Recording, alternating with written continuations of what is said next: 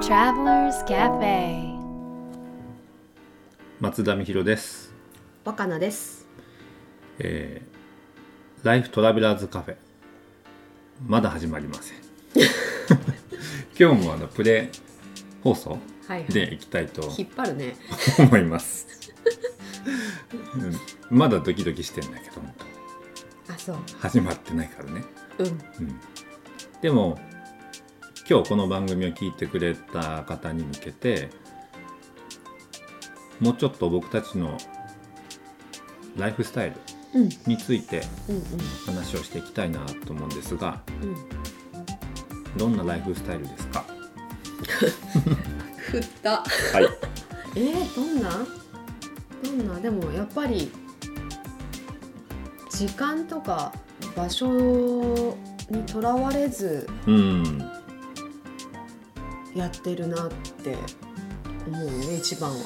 そうだね、うんあの番組のタイトルにもなってる「うんライフトラベラーズカフェ」の「ライフトラベラー」っていう言葉うん。が、まあ、僕たちが作った言葉なんですけど、うんライフトラベラーとはうん。旅する人ではなく、うん。あの時間と場所にとらわれずに生きる人、うん。いや自分の人生を生きる人うん。という意味なんですがうん。そんな生き方を自分僕たちも実践してるって感じだうん。ね。まあ、例えば、あのーまあもちろん私たちがやってる仕事もあって、うんあるんだけどなんかこんこんな場所旅先でこんな素敵ななんかあの、まあ、ホテルとか旅館とかでなんかできたらいいよねって思ったら、まあ、そこで過ごしたいなと思ったら、うん。そこで自分たちができることを考えてうんうん。仕事を作っちゃうし。あそうだね。だから 仕事とライフスタイルだったら、うん。ライフスタイルありきのうん。仕事の作り方、そうそうそうそうそう、だね。そう。うん。そうだね。今年も今年というのは2015年、うん。もうえーっと最初の仕事が沖縄だったんだけど、そうだったっけ？うん、うん。で なぜ沖縄かっていうと、去年2015年の初仕事はどこでしたいかなっていう話をした時にうん。あ沖縄がいいよねってなってうん。沖縄にしたんですよ。そうでしたか。忘れてた。うん、だからなんかこう自分たちが思うんううように、うん。なんか人生を生きてその中で働くこともできたらいいな。っそうだね。ていうライフスタイルだね。でもなんかこう捉えち捉え違わないでほしいのは、うん。うんと旅しなきゃいけないんじゃないかなってうん。思う人もいると思うのね。でもそうじゃないよね。そうだね、うん。そこはそこではないね。大切なところはきっやっぱ時間と場所にとらわれなかったとしたら、うん。どういう生き方がどこでしたいのか、とうん。それは世界各地だったら世界各地でもいいし、うん。ずっと親のそばで、えーうん。一緒に過ごしてあげたいんだよね。だったらそれでもいいし、だから、うん、生き方のすあのこういう生き方がいいよっていう正解はないんだけども、うん。その人の中に眠っているうん。自分らしいライフスタイルを見つけてほしいっていうところが最も伝えたいことだね。うん。なんかやっぱりその自分たちのライフスタイルの中で何を大事にしていきたいかっていうところがあの軸になっていくと思うんだけど、うん。まあ私たちは本当にいろんな場所素敵なエネルギーを感じにいろんな場所に行ったりいろんな人たちと会うこともとてもでインスピレーションになるし、うん。それを分かちビジネスとして分かち合えるっていううんところにもなるので、そこを大事にしてたりとか、うん。あとは2人ともね山形が実家なんだけどあそうなんです。山形が。ね出身で。そうそう。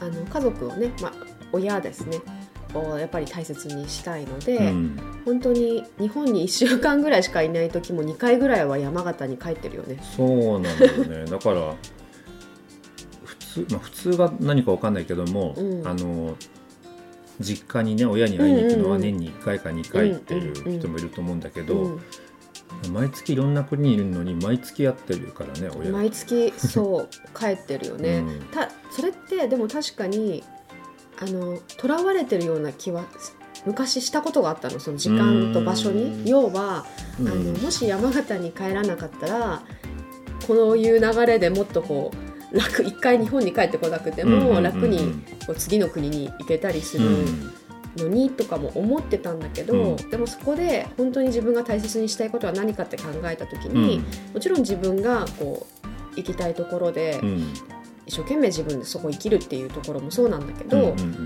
やっぱりその親の存在、うん。うん。っていうところはやっぱりこう自分の中では切っても切り離せなかったんだうよね。ん。僕もだってね今の今のライフスタイルになるまではうん。ほとんどまず実家にも行かなかったし、そうだったよね。話も親としなかったし、うん。でもこういう何が大切かを再び考え直してうん。このライフスタイルをした結果うん、だいぶ話すようになってなんかすごくいい関係性になった、でしょ？すごい仲良くなった。ね。仲良くなった。ね。うん。でやっぱり嬉しそうだよねお父さん、お母さんも。待ってるもんだってミヒうん。なので良かったなと思う、うんうん。だから自分がどう、うん。何を大切にしたいのかっていう問いかけを答えることがうん。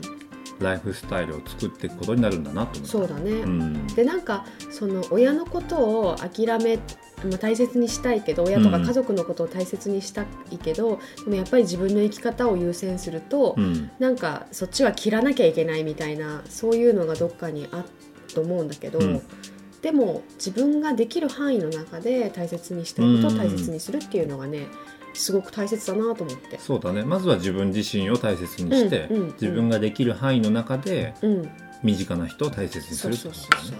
うん。それがライフスタイルうちらのライフスタイルのなんかポイントになってるよね。うんうんうんうんうん。あと旅で、うん。まあ、よくい1ヶ月のうち3週間ぐらいは旅をするというか海外にいることが多いんだけどうん。旅をしていく時にうん、気をつけてることや大切にしてることって何があるかな？旅をしていくときに、ううん。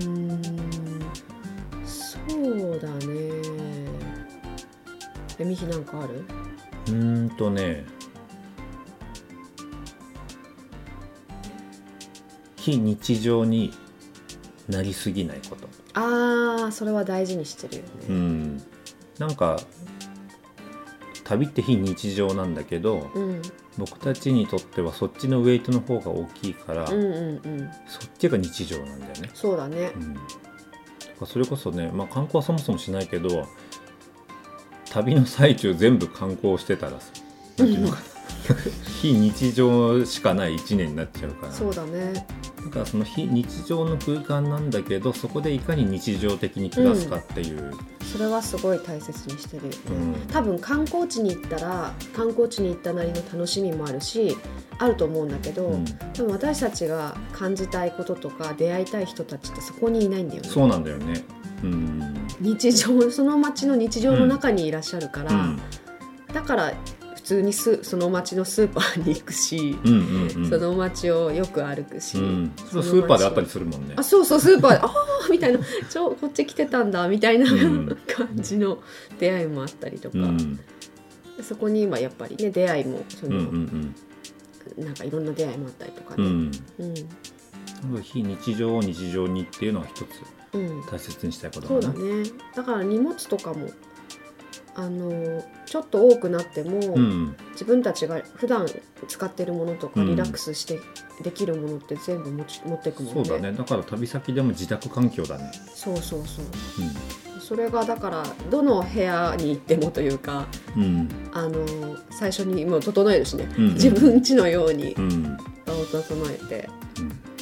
どこ行ってもくつろげるかね、うん、そんな日常的にいろんな場所で暮らしてるからこそ出会える人たちがいて、うんうん。その出会そういう出会い方だからこそとても面白い人たちと出会ってなので、まあ、この「ライフトラベラーズカフェ」ではそんな人たちのうん。日常会話を、うん。えーお伝えしていきたいと思うので、そうだね。でやっぱり海外でやってるそういう人たちってうん。すごくストーリーがあるんだよね、そうだよね。もう一つのなんかドラマになるようなストーリー本当にこのラジジオ番組何週にもわたって本当はねうん、伝えたくなるようなみんなね。トピックなんだけれどもうん。それをこうギュッと凝縮してはい。毎回お届けしていきたいと思います、えーこのプレゴを聞いている方にプレゼントしたいと思います、えープレゼントは僕たちが次に行く国で、えーなんかお気に入りのものを見つけて、はい。えープレゼントしたいなと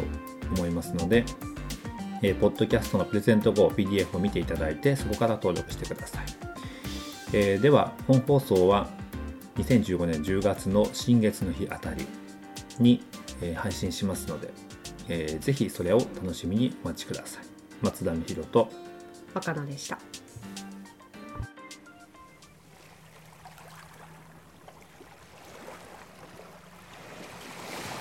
Life Travelers Cafe